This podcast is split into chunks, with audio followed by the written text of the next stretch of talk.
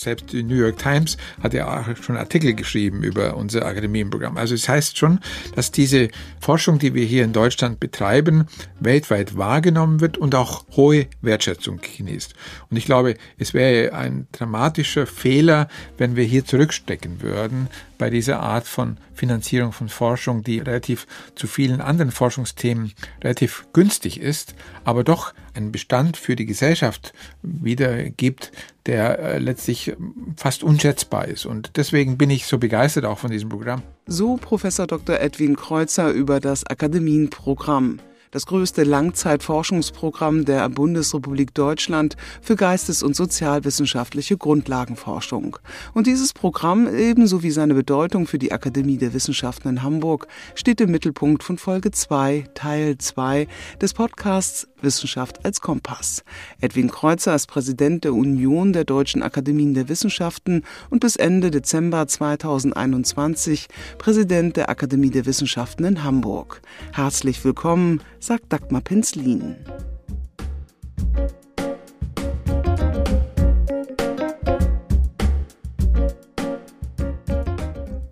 Wissenschaft als Kompass. Der Podcast der Akademie der Wissenschaften in Hamburg.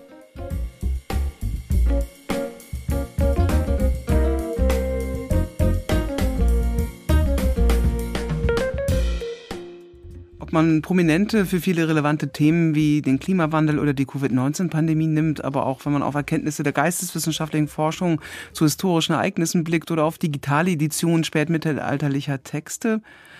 Um eine breitere Öffentlichkeit zu erreichen, braucht es gute Wissenschaftskommunikation. Die Rolle von Wissenschaftskommunikation ist als wesentlich erkannt, gerade auch in Zeiten von gezielter Desinformation und Fake News. Welche Formate der Wissenschaftskommunikation finden Sie persönlich besonders interessant und zielführend? Also letztlich ist ja eine ganze Palette, die man aufzählen kann. Die Frage ist natürlich die, inwieweit die immer diesen Randbedingungen, die wir als Wissenschaftler haben, eigentlich auch Genüge tun. Ich finde gerade das, was wir gerade gemeinsam machen, so Podcasts sicherlich eine Plattform, weil man sie als Konserve natürlich zunächst mal etabliert, aber weil sie doch eine Chance geben für Außenstehende aus dem Wissenschaftsbetrieb Einblicke zu bekommen in wissenschaftliche Themen. Und wenn man themenspezifisch solche Podcasts oder auch kurze Videofilme eigentlich in dem Kontext veröffentlicht, dann hat man, glaube ich, durchaus eine gewisse Breite an Angeboten, die unterschiedliche Altersgruppen und unterschiedliche, ja letztlich auch Tiefe durchaus vermitteln können. Nicht jeder Podcast muss auf dem untersten Niveau sein, auch nicht jeder Film, sondern wir brauchen ja verschiedene Stufen für bestimmte Themen zu transportieren. Und deswegen finde ich, sind diese neuen Medien durchaus hilfreich. Manchmal sehr kurze Einspieler reichen schon, um eigentlich Geschmack an einem Thema zu finden. Und dann kann man ja auch eine längere Phase eigentlich auch mal zuhören. Das ist also durchaus etwas, was wir etablieren sollen. Und wir sind ja auch deswegen in dem Social Media Bereich jetzt stärker aktiv geworden. Und wir freuen uns natürlich, dass wir mit Ihnen eigentlich eine Person haben, die damit gewisse Erfahrungen einbringt und damit auch eine Stütze für dieses Konzept sein will. Ich persönlich bin der Meinung, wir müssen versuchen, Wissenschaft näher zu bringen. Faktengestützt, auch seriös und auch so, dass es wirklich nachprüfbar ist und eines ist mir aber bei all diesen Themen wichtig, dass Wissenschaft natürlich nie das letzte Wort haben kann, sondern wir wollen informieren, wir wollen auf solider wissenschaftlicher Grundlage, die heute solide ist, eigentlich auch informieren, aber natürlich kann morgen eine bestimmte Botschaft schon überholt sein und wir müssen Fragen und Antworten immer wieder adaptieren an die Wirklichkeit. Herr Professor Kreuzer, unter dem Dach der Akademie der Wissenschaften in Hamburg sind aktuell fünf wissenschaftliche Langzeitvorhaben angesiedelt. Sie sind Teil des Akademienprogramms. Bevor wir uns konkreter mit diesen Projekten befassen, zunächst die Frage, welche Rolle spielt die Akademie der Wissenschaften in Kooperation mit der Universität Hamburg beim Zustandekommen und auch beim Gelingen solcher Langzeitprojekte, die ja in der Regel mehrere Zehnte auch dauern können? Letztlich sind wir ja angewiesen auf Ideen aus der Wissenschaft, Community, äh, wenn wir solche Projekte anstreben. Und wir werben ja, und ich werbe ja immer wieder darum, Ideen für Langzeitvorhaben wirklich zu entwickeln und daraus dann einen Antrag dann auch wirklich vorzubereiten. Es ist so, dass solche Langzeitvorhaben, die im Akademienprogramm finanziert werden können, müssen ja eine Förderungsdauer haben von zwölf Jahre bis maximal 25 Jahre. Das ist also ein Zeithorizont, der für manche Disziplinen unendlich lange ist, schon fast. Ich übertreibe jetzt mal mit dem Wörtchen unendlich, obwohl ich das aus naturwissenschaftlichen Gründen eigentlich nicht so gerne benutze. Aber es ist so, dass, dass die Vorhaben für einen Technikwissenschaftler, Naturwissenschaftler unheimlich lange sind. Aber für geistwissenschaftliche Fragestellungen eigentlich eher von kurzem äh, Horizont eigentlich sind. Und trotzdem ist es aber keine einfache Aufgabe, ein Programm, ein Forschungsprogramm zu entwickeln, das zum Beispiel einen Horizont bis 25 Jahre hat. Also auch kalkulatorisch. Man hat eine bestimmte Menge von Informationen, die man sichten, bewerten, analysieren will und sie dann der Gesellschaft zugänglich machen möchte. Und um das im Vorwege von heute in bis 25 Jahren, das heißt also eine Menschengeneration so ungefähr ausmachende Zeitspanne eigentlich zu überblicken, ist nicht so einfach. Und damit beginnt schon die Schwierigkeit, ein solches Thema wirklich so aufzubereiten, dass man auch Gutachtende überzeugen kann, dass das ein wichtiges Thema ist, das auch in Wahrheit wirklich 25 Jahre benötigt zur Bearbeitung.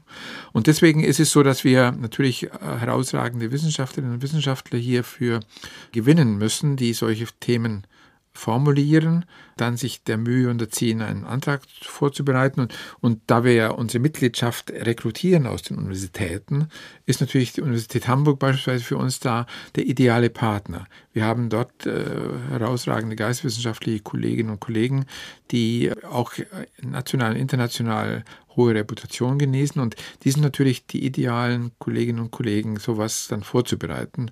Und es gibt äh, einfach eine Ausschreibung die verteilen wir in den entsprechenden Kreisen und dann kriegen wir jedes Jahr einige Vorschläge und die werden dann zunächst mal innerhalb der Akademie in einem speziellen Ausschuss für Langzeitvorhaben gesichtet, bewertet und letztlich dann eine Entscheidung getroffen, welche Anträge weiterentwickelt werden können aus einem Konzeptpapier zu einem Antrag. Und das ist ein relativ langer Prozess und das funktioniert aber auch ganz gut. Und so sind wir als jüngste Akademie in Deutschland immerhin schon bei fünf solchen Langzeitvorhaben angekommen, wobei der finanzielle Aufwand so ist, dass der dreimal so hoch ist, was durch diese Vorhaben eigentlich eingeworben wird zu unserem normalen Haushalt. Sie sehen also, es ist schon ein richtiges Finanzvolumen, was dort auch eigentlich für die Akademie erschlossen wird aus dem gesamten nationalen Programm. Mhm. Und thematisch ja auch breit aufgefächert sind diese äh, Langzeitprojekte. Ich will das bloß ganz kurz skizzieren. Also da gibt es das Langzeitvorhaben INEL. Also dort werden indigene nordeurasische Sprachen erschlossen und zwar in digitalen empirischen Datensammlungen, sogenannten Corpora. Nicht? Also, und so werden vom Aussterben bedrohte Sprachen gesichert, eben auch durch Feldforschung, durch äh, dort vor Ort mit äh, wirklich indigenen Sprechern auch und Sprecherinnen sichern von wirklich, äh, ja, auch all diesen Sprachdaten, die man benötigt, wie wird etwas ausgesprochen, etc. Dann das Langzeitvorhaben Formule Litere Carte erforscht und ediert frühmittelalterliche Formule, also sozusagen Vorlagen für Urkunden und Briefe, die eben die ganze Vielfalt des gelehrten Schreibens im frühmittelalterlichen Westeuropa dokumentieren. Dann gibt es das Langzeitvorhaben Beta Maser Heft, die Schriftkultur des christlichen Äthiopiens und Eritreas. Dort wird eben auch Handschriftenkultur systematisch und auch multimedial aufbereitet. Ganz neu dabei ist das Langzeitvorhaben Etymologica. Hier widmet man sich griechisch-byzantinischen etymologischen Wörterbüchern als bedeutendsten lexikografischen Leistungen antiker und mittelalterlicher Wissensgeschichte in Europa. Das Langzeitprojekt, das am längsten läuft, eben seit dem 1. Januar 2009 heißt DGS Corpus, Entwicklung eines korpusbasierten elektronischen Wörterbuchs Deutsche Gebärdensprache, DGS. Also hier entsteht quasi ein elektronischer Duden für Gehörlose. Das hat auch schon viel Aufmerksamkeit äh, bekommen, dieses Projekt. Am 31. Dezember 2023 endet dieses Langzeitprojekt. Was ist da bis jetzt entstanden? Also letztlich ist bei diesem Projekt, das am weitesten fortgeschritten ist, wie Sie schon beschrieben haben, eines auch schon entstanden, dass wir eine Dokumentation der deutschen Gebärdensprache selbst nach regionalen quasi Gesichtspunkten eigentlich jetzt vorlegen können.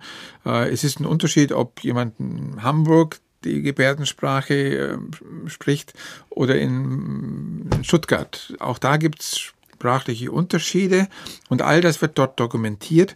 Und was ja das Idealtypische bei diesem Projekt ist, ist, dass wir das hier auch umsetzen. Das heißt, die Gebärden werden durch ein Avatar oder sowas kann man es nennen, eigentlich dann auch umgesetzt. Das heißt also, die Symbolik der Sprache kann man dann sich auch als Nicht-Gebärdensprachler anschauen und kann damit daraus lernen. Das ist etwas, äh, was natürlich erst heutzutage möglich ist. Vor 20 Jahren wäre das eigentlich ein unmögliches äh, Unterfangen gewesen. Und deswegen ist auch gerade dieses Thema, das ist eigentlich wirklich nicht aus der Zeit gefallen. Es ist ein aktuelles Thema, was der Sprachcommunity der Gebärdensprachler eigentlich wirklich eine Stütze sein kann. Und äh, es ist so, dass äh, hier jetzt gerade auch festgestellt worden ist, dass äh, gerade die jetzt nachwachsende Generation schon wieder andere Gebärden benötigt. Und deswegen der Versuch besteht natürlich hier noch eine Abrundung mit einem ergänzenden Zeitraum eigentlich auch äh, zu machen mit der aktuellen gesprochenen Gebärdensprache. Und das äh, nicht gesprochen, sondern äh, Symbolik dann auch zu erreichen. Das ist das Ziel. Und ähnlich ist es bei dem Vorhaben, das Sie ansprachen, Peter Maser F. Das ist ja auch ein Thema, was multimedial, wie Sie schon sagten, eigentlich auch aufbereitet wird. Da ist die Idee natürlich, dass man die Orte, in denen das Ganze in Äthiopien beispielsweise eigentlich auch gesprochen wurde, dass man die verknüpfen kann mit Links, wo man dann sehen kann, wo ist auf der Landkarte denn das gewesen, welches Bilddokument passt da dazu. Also all das äh, hat natürlich heute eine viel größere Wirksamkeit, wenn man es verknüpfen kann mit multimedialen Elementen, als es früher waren. Da hat man natürlich ein Lexikon gehabt und hat reingeschaut, aber heute kann man das durch Klicken immer wieder anpassen und das ist eigentlich der Charme der heutigen äh, Langzeitvorhaben, dass sie durch die Digitalisierung erheblich letztlich auch an Attraktivität gewinnen gegenüber den bisherigen rein papiergestützten Vorhaben. Mhm. Und das ist ja auch erkannt. Also es äh, ist ja jetzt gerade auch äh, in Entwicklung eine nationale Forschungsdateninfrastruktur. Also dass man schneller auch darauf stößt. Kann man das in wenigen Sätzen umreißen, was da entsteht? Können Sie das auch schon fassen, der jetzt ja so viel damit beschäftigt ist, wie man das im Grunde auch jemandem erklären könnte, der oder die da gar nichts mit zu tun hat, was da eigentlich Großartiges entsteht gerade? Ja, das, äh, was Sie ansprechen, ist ja die nationale Forschungsdateninfrastruktur, NFDI kurz genannt. Es ist so, dass ich mich sowieso wunderte, dass das nicht schon lange begonnen worden ist. Als äh, Technikwissenschaftler hat man ja mit unheimlich vielen Daten zu tun und mit einer Menge von Daten, die weit übersteigen wird, das, was wir eben bei diesem eher quasi äh, letztlich äh, lexikografisch geschützten Daten der Fall ist. Und da ist es so, die Idee ist, dass wie eine Bibliothek. Sie haben nicht jetzt ein Bücherschrank, sondern sie haben ja letztlich Speichermedien, aus denen sie jede Seite abrufen können, jedes Bild abrufen können. Also es ist ein wirklich durchdringendes Verfahren, dass alle Informationen, die digital verfügbar sind, wie äh, eine große Bibliothek eigentlich zusammenfassen und sie nach Themen wie Mathematik gucken können, aber auch natürlich nach Themen wie Biografien aus dem 12. Jahrhundert. Sie können äh, Barockmalereien aus den Generationen äh, von Barockbeginn bis zum Ende. Sie können in einem Saal herumlaufen, aber sie sind nur am Bildschirm und können sich jedes Bild und jedes Detail anschauen. All das wird dort verwirklicht werden. Und deswegen ist es eigentlich nicht nur national, sondern auch international von höchst größter Bedeutung, das zu etablieren. Und das wird natürlich die nächsten Jahre auch viel Geld verschlingen, weil die Menge an Daten, die verfügbar sind, ist schon enorm groß. Und sie nun so zu ordnen, damit man jedes Detail ausfinden kann, bedarf natürlich einer bibliothekarischen Leistung, die immens ist. Aber letztlich ist das natürlich auch notwendig und eigentlich auch vernünftig. Wir haben zig, hunderte, tausende Millionen, kann man schon fast sagen, etabliert oder investiert, um diese Informationen irgendwann mal zu erarbeiten. Und wir wollen natürlich die nicht verlieren. Das heißt also, sie soll ja nicht in einem schwarzen Loch verschwinden und nicht mehr verfügbar sein, sondern wir können sie jetzt mit diesen Maßnahmen wirklich auf Dauer sichern und zugänglich machen und damit ja auch einen Großteil auch der Ergebnisse des Akademienprogramms im Grunde auch dann zugänglich machen und ja verbreiten. Ja. Das Akademienprogramm ist das gemeinsame Forschungsprogramm der Wissenschaftsakademien seit 1980 und es ist derzeit das größte Langzeitforschungsprogramm Deutschlands für geistes- und sozialwissenschaftliche Grundlagenforschung. Rund 1000 Mitarbeiterinnen und Mitarbeiter arbeiteten im Jahr 2021 an 132 Vorhaben, darunter 19 Wörterbücher und 111 Editionen. Das Finanzvolumen dafür betrug, um jetzt auch mal eine Zahl zu nennen, 70,8 Millionen Euro. Herr Professor Kreuzer, Sie sind seit September 2021 der Präsident der Deutschen Akademien der Wissenschaften. Es ist, wie gesagt, der Dachverband von acht Wissenschaftsakademien. Hauptaufgabe ist eben die Koordination des Akademienprogramms. Was begeistert Sie persönlich an diesem facettenreichen Programm? Hintergrund bei mir ist, dass mein Bruder Historiker ist und deswegen natürlich äh, ich schon sehr früh, äh, er ist sieben Jahre älter als ich, mich immer wieder informierte über seine Forschungsarbeiten und die habe ich genossen. Ich habe ja auch vieles von den Büchern, die er äh, hatte, eigentlich auch mal angeschaut. Nicht alle verstanden, muss ich auch gestehen. Als junger quasi ähm, Bub hat man da eigentlich andere Präferenzen häufig gehabt. Aber ich habe damals schon gelernt, auch die Art der Forschung, die ist natürlich eine, im Grunde genommen anders als eine Forschung in den Naturwissenschaften.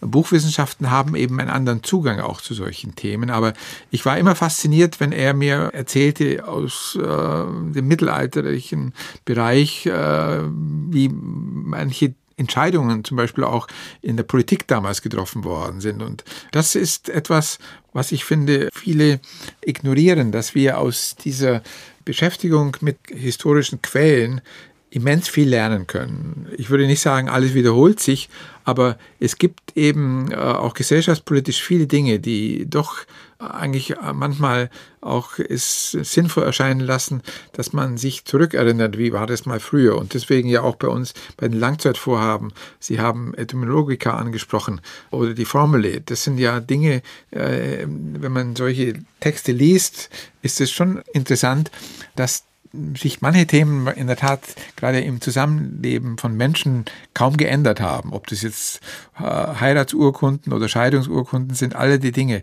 dass sich doch äh, eigentlich im Grunde genommen auch ähm, wieder quasi eigentlich auch findet in neueren äh, Schriften, die man hat. Und das, ich finde, diese Vielfalt, die wir in diesem Programm haben, Sie haben schon angesprochen, es gibt 132 Projekte mit äh, dem Finanzvolumen, was wir jährlich investieren, was wir an Forschungsqualität und natürlich auch an Anstrengungen damit verdeutlichen können, das ist immens viel. Und äh, gerade dadurch, dass wir heutzutage in der Lage sind, die Dinge wirklich einer breiten Gesellschaft zur Verfügung zu machen, und zwar ganz egal, ob jemand in Deutschland sitzt oder ob jemand in den USA sitzt. Und selbst die New York Times hat ja auch schon Artikel geschrieben über unser Akademienprogramm. Also es heißt schon, dass diese Forschung, die wir hier in Deutschland betreiben, weltweit wahrgenommen wird und auch hohe Wertschätzung genießt. Und ich glaube, es wäre ein dramatischer Fehler, wenn wir hier zurückstecken würden bei dieser Art von Finanzierung von Forschung, die relativ zu vielen anderen Forschungsthemen relativ günstig ist, aber doch einen Bestand für die Gesellschaft wiedergibt, der äh, letztlich fast unschätzbar ist. Und deswegen bin ich so begeistert auch von diesem Programm, obwohl ich, wie gesagt, fachlich zu diesen Themen nicht qualifiziert bin, Stellung zu nehmen. Nur wenn ich das wahrnehme und wenn ich die Dinge, die Anträge auch lese und gerade auch die ganzen Themen, die wir äh, bei, unter den 132, die Sie aufgeführt hatten, eigentlich auch mal anschauen, dann ist es schon interessant, was man eigentlich noch zu lernen und zu lesen hatte für die nächsten Jahre. Ja. Und im Grunde setzen Sie ja das fort, was auch an der Akademie der Wissenschaften eben Programm ist, eben dieses interdisziplinäre Arbeiten. Und wahrscheinlich haben Sie nochmal einen anderen Blick auch teilweise auf Projekte und vielleicht gibt es da dann auch nochmal einen Impuls. Vielleicht gab es auch schon Situationen, wo im Grunde auch gerade in diesem Moment dann das Interdisziplinäre interessant war. Also letztlich genau das ist ja das wesentliche Element sowieso unserer Akademie, diese interdisziplinäre Zusammenarbeit, die eigentlich von Bedeutung ist. Und ich habe gerade auch das Projekt, das die Schriftkultur des, aus Äthiopien, wenn man das nimmt. Ich habe mit dem Antragsteller damals relativ lange diskutiert, als ich den Antrag las äh, und mir überlegte, was ist denn so wirklich das, was man als ja, fachferner letztlich aus einer solchen Studie, aus so einem Projekt dann eigentlich ableiten kann, eigentlich auch äh, in der Diskussion gemerkt, dass gerade diese Kombination auch neben der reinen äh, Sacharbeit eben auch diese Vermittlungskomponente eminent wichtig ist. Und daraus entstand ja dann auch dieser Titel, den wir gerade eben von Ihnen auch gehört haben, dass also dieser multimediale Ansatz, dass der eigentlich neben dem Fachwissenschaftler, die natürlich das nicht benötigen, aber die Gesellschaft an sich zu rezipieren, eigentlich viel leichter wird und äh, dann auch natürlich neben der fachspezifischen Fragestellungen eben auch die Vermittlungsfrage eine große Rolle spielt. Und ich glaube, das ist nur ein Teil der interdisziplinären Aktivität, aber das ist im Grunde genommen doch ein Element, was wirklich wichtig ist. Mhm. Vielleicht müsste da auch noch mehr Einladung in diese Welten hinein geschehen, gerade wenn sie jetzt so multimedial sind. Also ich glaube, außerhalb äh, des Wissenschaftsbetriebs haben nur wenige Menschen eine Vorstellung davon, dass es eben diese geistes- und sozialwissenschaftlichen Forschungsprojekte gibt, die über Jahrzehnte laufen. Äh, wenn Sie etwa der Grundschullehrerin von nebenan oder dem Bäckermeister in Ihrem Stadtteil erklären sollten, was das Akademienprogramm ausmacht und was es leistet, mit welchen konkreten Projekten und Beispielen würden Sie das Akademienprogramm veranschaulichen? Veranschaulichen? Ich würde zum Beispiel einmal jetzt äh, gerade Musik ist ja etwas, was jedem Menschen nahe liegt und es wird wahrscheinlich nirgendwo äh, irgendein Stück von Schumann oder von Wagner aufgeführt, ohne dass darin ein Stückchen Akademienprogramm ist. Das heißt also, die Werk äh, letztlich äh, auch äh, Stücke, die dort eigentlich ausgegraben worden sind und die äh, Kulturgut geworden sind, die beruhen in der Regel auf wirklich Ergebnissen des Akademienprogramms. Das heißt also, ohne Akademienprogramm gäbe es viele Einblicke in die wirklich wichtigsten Komponisten der letzten 200 Jahre überhaupt nicht. Oder wenn Sie jetzt Schriften von Philosophen nehmen, von Kant und vielen weiteren, auch da, wenn Sie äh, solche Werkeausgaben wirklich sich vornehmen, dann steckt da immer auch Akademienprogramm drin. Das heißt also, der Alltag, ähm, kann man übertragen sagen, ist durchdrungen von Ergebnissen aus diesem Konzept Akademienprogramm. Und das versuche ich eigentlich auch Menschen, die keine Fachnähe haben zu diesen Themen, eigentlich auch immer wieder deutlich zu machen, dass vieles, was so im Verborgenen, scheinbar im Verborgenen passiert, eigentlich durchaus eine gesellschaftliche Wertschöpfung erbringt, die unschätzbar ist und die man eigentlich auch so preiswert kaum nochmal bekommen könnte. Und planen Sie da als neuer Präsident der Akademien Union auch noch mehr in die Offensive zu gehen, was Wissenschaftskommunikation anbelangt? Ja, doch, das, wir wollen natürlich gerade diese Fakten, die ich eben aufführte, dass vieles, was wir ähm, so nutzen und was uns vermittelt wird oder was, was wir auch in Zeitschriften oder Zeitungsartikeln lesen, durchaus immer Elemente hat, die zurückgehen auf Ergebnisse aus solchen Langzeitvorhaben und damit natürlich letztlich eigentlich eine Grundlage bilden für unsere ganz normale Erkenntnis über das Leben von heute, aber eben auch von früheren Generationen, um auch dann die Dinge einschätzen zu können. Und wenn Sie Sprachen nehmen, die hatten Sie ja vorher angesprochen, es ist ja so, dass äh, letztlich auch wenn man politische Krisen nimmt, brauchen wir ja immer qualifiziertes Personal, das sprachliche Dinge eigentlich richtig werten und würdigen kann oder auch soziologische Fragestellungen eigentlich auch richtig bewerten kann. Und wenn man da nicht eigentlich auch so eine Grundlage hat äh, an Expertise, die aus solchen ja, Projekten hervorgeht, dann wären wir viel schwächer in der Einschätzung eigentlich bestimmter kultureller Entscheidungen. Und deswegen meine ich schon, dass das eigentlich letztlich ein wirklich Fakt ist, der äh, letztlich vermittelt werden muss. Und das strebe ich natürlich auch an, dass das nicht untergeht in der ganzen Diskussion. In der Unterhaltungsbranche ist sowas natürlich zunächst mal völlig irrelevant, scheinbar, obwohl es natürlich Einfluss hat auf das Ganze. Herr Professor Kreuzer, die neue Ampelkoalition hat die Wichtigkeit des Akademienprogramms und der Akademienunion, überhaupt der Wissenschaftsakademien offenbar erkannt. Die ist ja jetzt gerade neu im Amt und im Koalitionsvertrag findet sich der Satz, die Akademien der Wissenschaften werden analog zum Pakt für Forschung und Innovation gefördert. Was bedeutet dieser Satz jetzt eigentlich konkret für Sie? Also ich habe das auch an anderer Stelle schon mal gesagt. Also ich bin über diesen Satz hoch erfreut, weil er letztlich jetzt in der Diskussion, die wir seit Jahren führen, seit es den Pakt für Forschung und Innovation gibt, dass wir hier eigentlich auch den Anspruch haben, gleichgestellt zu werden mit den anderen Wissenschaftsinstitutionen, weil wir genauso relevante Forschungsergebnisse produzieren wie die anderen. Wir sind preiswerter, aber wir sind ein wichtiger Teil unserer letztlich auch Bewahrung des kulturellen Erbes auf der einen Seite, aber auch für die gesellschaftliche Entwicklung andererseits. Und deswegen bin ich wirklich hoch erfreut gewesen, als ich den Satz las und finde auch, dass wir damit am Ziel einer langen Diskussion angelangt sind, äh, um diesen Gleichklang zu erreichen und wir hoffen natürlich, dass es auch jetzt zügig umgesetzt werden wird, was dort steht. Und es gab selten einen Satz in den letzten Jahren, der mich mehr gefreut hat als diese. Okay, ja, also daraus ergibt sich ja eben auch etwas in puncto Finanzierung. Also die Rahmenbedingungen sind besser. Ähm, der Anteil der gesamtstaatlichen Ausgaben für Forschung und Entwicklung ist eben bis zum Jahr 2025 auf 3,5 Prozent des Bruttoinlandsprodukts erhöht. Also das heißt konkret für Sie, Sie können jährlich damit rechnen, dass eben Sie auch immer etwas mehr Geld bekommen. Verstehe ich das richtig? So sollte es sein, ja.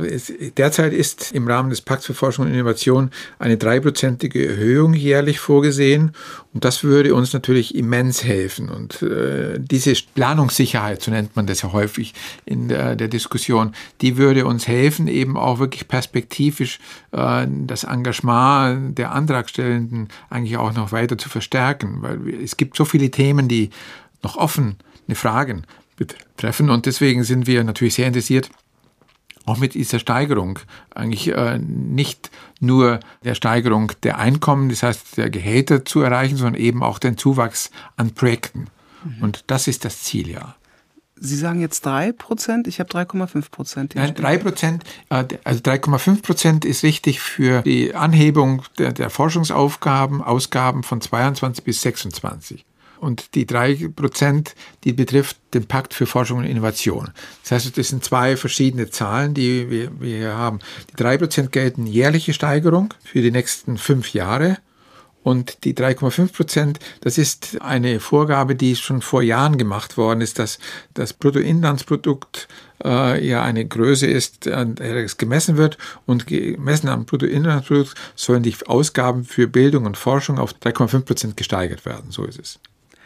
Und die neue Ampelkoalition hat auch ein Thema aufgegriffen, das gerade in diesem Jahr 2021 viel auch gerade in den sozialen Medien unter dem Hashtag Ich bin Hanna diskutiert worden ist. Das ist das Wissenschaftszeitvertragsgesetz. Dort gibt es wenn ich es richtig verstanden habe, auch eine Verbesserung, gerade auch mit Blick auf das Akademienprogramm, wo man ja wirklich hochspezialisierte Kräfte auch bündelt, also Menschen, die wirklich Dinge wissen, die nicht alle wissen. Was bedeutet das konkret auch für das Akademienprogramm, auch für das Gedeihen der einzelnen Vorhaben? Also im Koalitionsvertrag heißt es ja, dass das Wissenschaftszeitvertragsgesetz einer Evaluation unterworfen werden soll und geprüft werden soll, was da notwendig ist zur Verbesserung. Im Akademienprogramm, das wir jetzt gerade diskutieren, da geht es ja darum, dass wir ja Projekte haben, die bis zu 25 Jahre Laufzeit haben. Nach dem derzeitigen Stand des Wissenschaftszeitvertragsgesetzes ist aber eine maximale Beschäftigungsdauer von zwölf Jahren möglich. Und die hochspezielle Arbeit im Akademienprogramm, äh, das sind ja nicht Wertschöpfung von Hunderten von Leuten, sondern oftmals wenige Menschen, die in der Lage sind, eine Sprache, eine ganz seltene Sprache zu lesen oder auch Inschriften aus äh, China oder sonst wo eigentlich zu entziffern. Und äh, diese hochspezialisierten Kräfte, die müssten dann nach zwölf oder müssen nach zwölf Jahren heutzutage ausscheiden, weil es in der Regel keine Dauerstellen dafür gibt. Und das ist natürlich ein Aderlass, den wir erfahren während der Laufzeit eines Projektes, wenn man die besten, die Spezialisten wirklich verliert und dann mit neuen Kräften beginnen muss. Ich bin sehr dafür, dass auch der Nachwuchs eine Chance bekommt, aber wir brauchen durchaus auch solche Persönlichkeiten, die auf Dauer gesehen ein Projekt bis zum Ende durch begleiten können. Und deswegen ist dieses Wissenschaftszeitvertragsgesetz aus unserer Sicht eigentlich so anzupassen, dass es bestimmte Sonderregelungen gibt, bei der eine längere Beschäftigungsdauer zulässig ist. Und das wäre das Ziel bei einer ja, Überarbeitung des Wissenschaftszeitvertragsgesetzes zu erreichen. Ja, was ja im Grunde dann auch eine Art Reform ist. Und ich habe eben auf Seite 23 des Koalitionsvertrags auch gelesen, Dauerstellen für Daueraufgaben. Im Grunde so. Auf die einfache Formel kann man es dann am Ende bringen. Wenn wir jetzt nochmal am Schluss den Bogen zurückschlagen, von der nationalen Ebene, eben der Akademienunion hin zur Akademie der Wissenschaften in Hamburg, deren Präsident ja Sie bis Ende Dezember dann achteinhalb Jahre gewesen sind. Zugleich bleiben Sie natürlich auch weiter Akademiemitglied. Was wünschen Sie der Akademie in Hamburg für die Zukunft?